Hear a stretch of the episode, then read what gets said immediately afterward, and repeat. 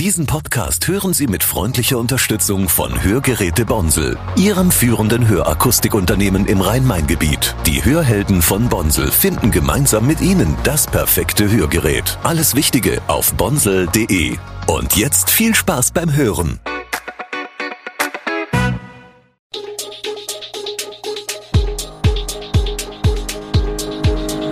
Gude, unser morgendliches News Update. Das Wichtigste aus Südhessen für Sie im Überblick. Guten Morgen aus Darmstadt an diesem 2. Februar. Funkstadt bekommt eine Kentucky Fried Chicken Filiale. Bei einem Brand in einem Darmstädter Mehrfamilienhaus ist ein Mann gestorben und warum es immer mehr Drogentote in Deutschland gibt. Dies und mehr hören Sie heute im Podcast. Funkstadt bekommt einen KFC, also eine Filiale der prominenten Hähnchenbraterei aus Kentucky. Es ist nach Weiterstadt und der 2022 in Roosdorf eröffneten Filiale das dritte Restaurant der Kette im Landkreis Darmstadt-Dieburg. Auserkoren ist ein Grundstück an der 426 südöstlich des dort bereits ansässigen McDonalds und einer Tankstelle, die jeweils von der Westumgehung angedient werden. Der Standort sei gut für Autofahrer, aber auch fußläufig aus der Stadt zu erreichen. Die Stadt plant dort zudem Ladestationen für Elektromobilität. Wann genau mit einer Eröffnung des Schnellrestaurants zu rechnen ist, steht noch nicht fest. Ende 2025 könnte aber realistisch sein.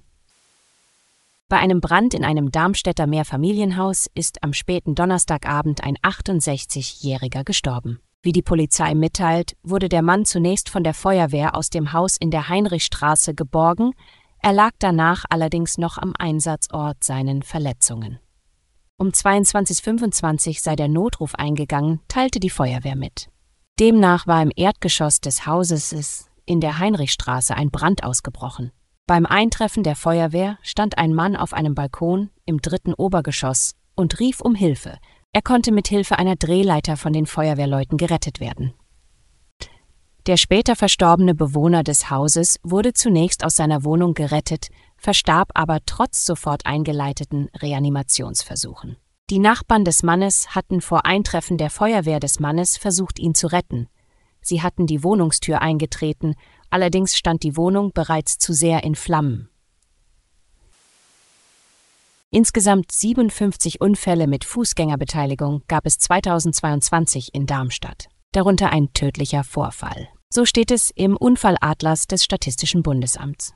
Ein Schwerpunkt für Stellen, die für Fußgänger in Darmstadt besonders gefährlich sind, lässt sich aus dem Unfallatlas nicht ablesen. Lediglich an der Rheinstraße in Höhe der Straßenbahnhaltestelle wurden zwei Unfälle mit verletzten Fußgängern registriert. An vermeintlich besonders gefährlichen Stellen passierte hingegen nichts. Beispiel Luisenplatz. Hier queren tagtäglich Hunderte von Bussen und Bahnen die Fußgängerströme. Rad- und Lieferverkehr sorgen für zusätzliches Gefahrenpotenzial. Am Willy-Brandt-Platz laufen an Schultagen mittags hunderte Schüler über die Straße und auf Gleisen. An beiden Stellen gab es 2022 keine registrierten Unfälle mit Fußgängern. Auch am Cityring ist nur ein Vorfall bekannt in Hügel, Kirch, Holzstraße, Schlossgraben, die früher Schauplatz auch tödlicher Unfälle waren. Nichts. Beim Blick auf den Unfallatlas fällt auf, dass immer wieder auch kleine Straßen in den Stadtteilen betroffen sind. Mit Abstand die meisten Unfälle im Darmstädter Stadtgebiet passierten 2022 auf nicht klassifizierten Straßen, also nicht auf Autobahn, Bundes-, Kreis- oder Landesstraßen. Im Sommer geht das Fußballfieber wieder los denn am 14. Juni steigt in Deutschland die Europameisterschaft. Und geht es nach den Organisatoren, soll nicht nur in den zehn EM-Stadien Partystimmung herrschen, sondern auch in den Fanzonen der Städte. Die Stadt Frankfurt arbeitet schon Pläne für Public Viewing Möglichkeiten aus. Die soll es in diesem Jahr nicht unweit der Friedensbrücke geben. Zudem bieten zwischen Friedensbrücke und Eisernem Steg insgesamt zehn LED-Screens die Möglichkeit, bei allen EM-Spielen mitzufiebern. 1,4 Kilometer wird sich die Fanzone am nördlichen Frankfurter Mainufer erstrecken und Platz für 30.000 Fans bieten. Neben Public Viewing sind Konzerte, Mitmachaktionen und Open-Air-Kino geplant. Ein besonderes Highlight wird der Floating Pitch, ein auf dem Mar-Inn schwimmendes Fußball-Kleinfeld.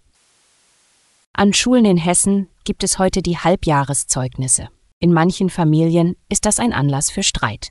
Experte Friedrich Harcourt, Gründer eines digitalen Bildungsunternehmens, rät Eltern zur Gelassenheit, wenn die Noten nicht stimmen. Überhöhter Druck ist nicht hilfreich, sagt der gebürtige Wiesbadener. Viele Eltern würden nach einem Nachhilfeangebot suchen, das schnell helfe, und zwar in Form von verbesserten Noten. Ein gutes Nachhilfeangebot erkenne man jedoch daran, dass es schulischen Problemen ganzheitlich auf den Grund gehe und nachhaltige Verbesserungen anstrebe. So sollten auch Fragen wie Konzentrationsstörungen, Prüfungsangst und der Lerntyp in den Fokus genommen werden. Im Jahr 2022 starben so viele Menschen durch Drogen wie seit Jahrzehnten nicht. Das zeigt eine Auswertung des Bundeskriminalamts. Seit Jahren steigt die Opferzahl kontinuierlich. Nur zu Beginn des Jahrtausends lag die Zahl noch höher. Im Jahr 2022 sind in Deutschland 1990 Menschen in Verbindung mit Drogen gestorben. Innerhalb der vergangenen zehn Jahre hat sich die Zahl verdoppelt. Und das Medikamente wie Benzodiazepine oder Fentanyl werden vor allem in der harten Drogenszene beliebter, sagen Experten. Besonders in Kombination mit anderen illegalen Drogen oder Alkohol ist das Risiko für eine Überdosis dann besonders hoch. Die meisten Menschen sterben durch Mischkonsum. Betrachtet man die Todeszahlen der einzelnen Drogen, ist besonders der Anstieg der Todesfälle durch psychoaktive Medikamente auffällig. Ein weiterer Aspekt ist die Verfügbarkeit der Drogen. Gewisse Substanzen, die früher weniger verbreitet waren, seien heute einfacher zu beschaffen, teilen die Suchthilfe der Stadt Mainz und ihre zwei Beratungsstellen mit. Dazu zählen zum Beispiel Narkotika wie Ketamin. Die Mitarbeiter beobachten zudem eine zunehmende Bereitschaft zu Mischkonsum. Alle Infos zu diesen Themen und noch viel mehr finden Sie stets aktuell auf echoonline.de. Gute Südhessen ist eine Produktion der VAM von Allgemeiner Zeitung, Wiesbadener Kurier, Echo Online und Mittelhessen.de. Redaktion und Produktion die NewsmanagerInnen der VAM. Ihr erreicht uns per Mail an audio.vam.de.